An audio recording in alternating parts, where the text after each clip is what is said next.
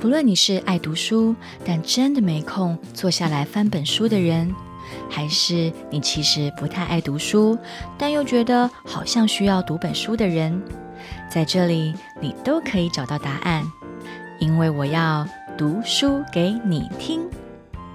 你不用翻开书本，你只要用听的，就能和我一起游历在书中的世界。从今天开始，让 Sana 陪你读本书吧。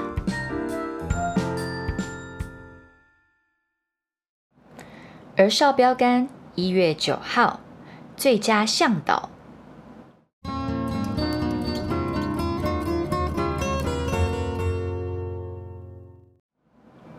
我们在基督里认识自己是谁，以及我们为了什么而活。早在我们听见基督，并将希望寄托在他身上之前，他已看顾我们，计划让我们过一个荣耀的生活。这是他对万事万物的整体目的其中一部分。以佛所书一章十一节，上帝没有把我们留在黑暗中，让我们自己去摸索与猜想我们的人生。他给了我们圣经，圣经是我们人生的指南，告诉我们为什么要活着，要怎么生活，该避免哪一些事情，还有对未来应该有什么样的期待。想要发掘你生命的意义和目标，你就要去读上帝的话语，要将你的生命建立在永恒的真理上，而不是建立在别人的建议上面。以佛所书一章十一节给了三个有关你人生目的的线索：一，早在你想到上帝以前，他已经想到你了；你还没有出生以前，他就已经规划好你的人生了，完全不用你提供意见哦。你可以选择你的朋友、活动、嗜好和人生中其他事物，但你没有办法选择你的人生目的。二，你的人生目的符合上帝对这个世界和永生的计划。三，透过和耶稣基督建立关系，你发掘到你的身份和目的。请你先读一月二十六日的内容。看怎么跟耶稣开始建立关系。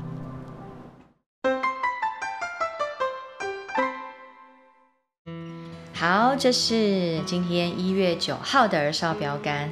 我想问乐乐、星星，你们今天有什么特别的领受呢？有，嗯，星星说。呃，我们上次在，我忘记是一月几号啊？我们上次就是在，就是之前有说。我们上帝他很像一个城市设计师，他可以在这个世界上把所有每一个事物上你有一个编码，对，都他都可以随时去调整，或者调整他们的城市。嗯，但我觉得今天他又不一样了。嗯，今天他说他在你在把你创造出来，在你出生之前就已经想好你未来的一，就已经帮你安排好你整个一生要干嘛。嗯，然后呢？就好像是他，我觉得他今天比较像粘土工，就是他是一个粘土工。然后呢，他要去，因为他是那时候是用捏的嘛，对，把我们捏出来之后呢，泥土造出来，然后呢，用泥土造出来。他然后粘土工可以决定那个他做出来这个粘土要做什么动作，然后他要是谁啊哈，然后他就可以帮那个粘土人规划说他今天要做什么动作，然后或是或是他可以。决定说他的目标是什么？虽然这比较抽象，就好像粘土人有生命，他可以跟你说，哎，我他是创造这个粘土这个人，嗯，然后那个粘土好像会有生命，然后跟他的主人聊天，但是就是说他的人生的目标就是他的主人定的，说你要做这么这么这么这么这么多事情，但是最后的目标是这个，因为他最后有说你无法改变你人生最最终的目标，嗯嗯，就是是什么？嗯，全部都是上帝帮你计划的。嗯，而且上帝就是说，把你这个好像就是一个粘土人做出来之后，他也就会先帮你设定好你一个角色，对不对？嗯，他他不会随便设定，他不会随便设定，就是捏一个人出来，然后就说，呃，这个嗯，我我不知道他要干嘛。会解释，我只是对对对对对。大概的讲一下。所以我大概懂你的意思。那我这样说对不对？就是说，上帝好像在画一个那种就是粘土人的一个一个剧场。然后呢，他在捏这个剧场之前呢，他在捏这个人物之前，他一定会先想：哦，我这个人物，我要把它弄是什么样的角色？创造角色。对，你说的没错。所以在演一个故事。没错，所以就是最佳导演的感觉。嗯，好啊。那乐乐呢？今天有没有不一样的领受呢？嗯，我觉得啦，我觉得啦。他应该比较像是说，我们常常会有时候什么一个选择会影响你整个人生这种。嗯。可是上帝都已经把你那时候的选择决定好了，你也没什么好选择的。哦。就上帝已经知道你要选什么了。哦，上，你是说上帝是全知全能的神这样？对。不过上帝也有时候会给我们自由意志，让我们真的有一个去选择的自由。但是我就有时候就不太懂。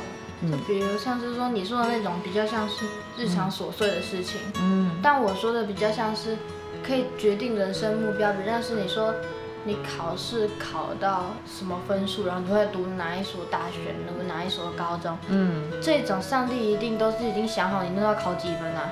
你觉得是这样是不是？对啊，我觉得不一定哎。好，星星你想回应吗？嗯，你觉得是怎么样？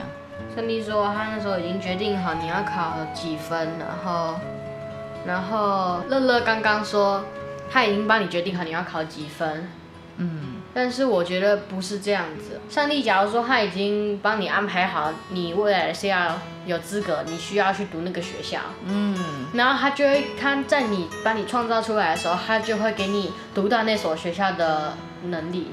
可以读到那所学校的水准的天赋，但是要看你自己有没有努力。哦哦，那行行这样讲，我觉得蛮有道理。你觉得有没有有没有也觉得蛮有道理的，乐乐？我自己是，我自己是觉得啦，就是很多时候我觉得，嗯，就算是琐碎的事情，上帝已经知已经安排好我们要选择什么。嗯，我的想法比较不一样，是我觉得我们不是没有自由，而是上帝已经把那个自由，我们最后的抉择已经安排好了。那乐乐，我只要说一个例子，你就明白，其实上帝是给我们人有多大的自由意志，而不是他不是掌控全部。我举例来讲，你记得那时候上帝不是要把以色列百姓领出埃及吗？那其实上帝的心哦，他原本的心跟他原本的计划就是。以色列百姓出来埃及之后，过了红海，就可以马上到迦南地了。你知道吗？上帝原本是这样计划的。我们回去之后可以去看出埃及记。但是，上帝给他们一个机会，请两个探子进去先去看迦南美丽是什么样的、什么样的漂亮的地方。结果那两个探子回来，他明明就知道上帝已经要他们进去了，但是他却说啊。那边啊，人好可怕哟！哎呀，好可怕，我们一定攻不了的。结果上帝就很难过、很生气，说：“好，你们这么没信心，你们不准现在进去了。”所以就让他们又在旷野再漂流了四十年。而且神说，那个这呃，当初说我们进不去的这一群人，就这一个世代讲过我们不能进去人都不在这个世界上之后，下一代的人才可以进去。可是上帝永远可以把我们，你记不记得我们在前几天有讲到，如果我们走进一条死路，但是我们只要随时回转，怎么样？我们都还在。对，上帝都永远可以把我们带回到正路。你听得懂那个意思？就是说听得懂。嗯嗯嗯。所以其实应该是这样讲，上帝完全明白我们，上帝完全掌权，因为他一定有办法。让我们走偏到超级乱七八糟的路，但是只要我们有回转的一天，上帝就可以把我们救回来，而且放回到原来的计划里面。嗯，OK，所以我觉得我们来综合一下今天的一个说法，就我觉得上帝是绝对对我们有目的跟计划，已经都计划好了，但是这个过程，上帝会要我们跟着他一起去冒险。你们懂那种感觉，就是会跟着会要我们一起去跟他演这出戏。可演这出戏的过程，乐乐你会做什么决定？醒醒你会做什么决定？上帝没办法他给你很全然的自由意志，他不会想要控制你，但是他会鼓励你或者是引导你。嘿，行行，你先分享，你有什么回应？我刚刚又突然想到一个，因为你刚刚说演戏，嗯然后我是演戏，你说呃，假如说行行这个角色在演戏的台上中，还还是可以自己的选择。然后呢，像是乐乐，他你刚刚说他这个角色，他也可以有在台上的时候自己的选择。嗯然后所以我就想到说，就算假如说所有的剧本都安排好了，可是呢，嗯在在台上也有可能会念错词，或是演错动作，嗯就有点像这样。有点是类似像这样，对，这倒是真的，这也是乐乐，你觉得就是可能上帝真的跟感觉，可能上帝真的跟乐乐说的一样，他已经把所有的事情都安排好了。嗯只是呢，可能在演戏的过程中，还是会唱呃念错台词啊，或者是做错动作啊，或者是不小心跌倒，就是嗯。不小心，哎呦，就是这然后样跌倒，或是或是，假如说演戏中有两个选择，原本要选这个，结果就继承另外一个，哦，就是永远演戏中还是可能会有突切。对，也也有可能，这也是一种看法。我觉得我们都每个人都可以有自己不同的论点，我们都可以互相彼此接纳。我想听听看最后乐乐结论是什么呢？我当然还是有听得懂，也是很认同你们的说法，嗯哼但是我自己还是比较倾向他完全都已经知道，而且完全安排好。了，嗯哼，OK，然后你就只要照着这个剧本走就好了，是不是这样？嗯，好啊，那没有问题。我相信圣灵在我们每个人身上的启示，可能呢有时候会有因为一些我们的个性的不同，会有一些不同的领受，或者是不同的阶段会有不同的想法。但是我觉得都没有问题，我们都彼此相爱，然后我们彼此接纳彼此的想法。好啊，那我现其实我很高兴今天你们会去思考这个问题，因为其实这个是很深的神学。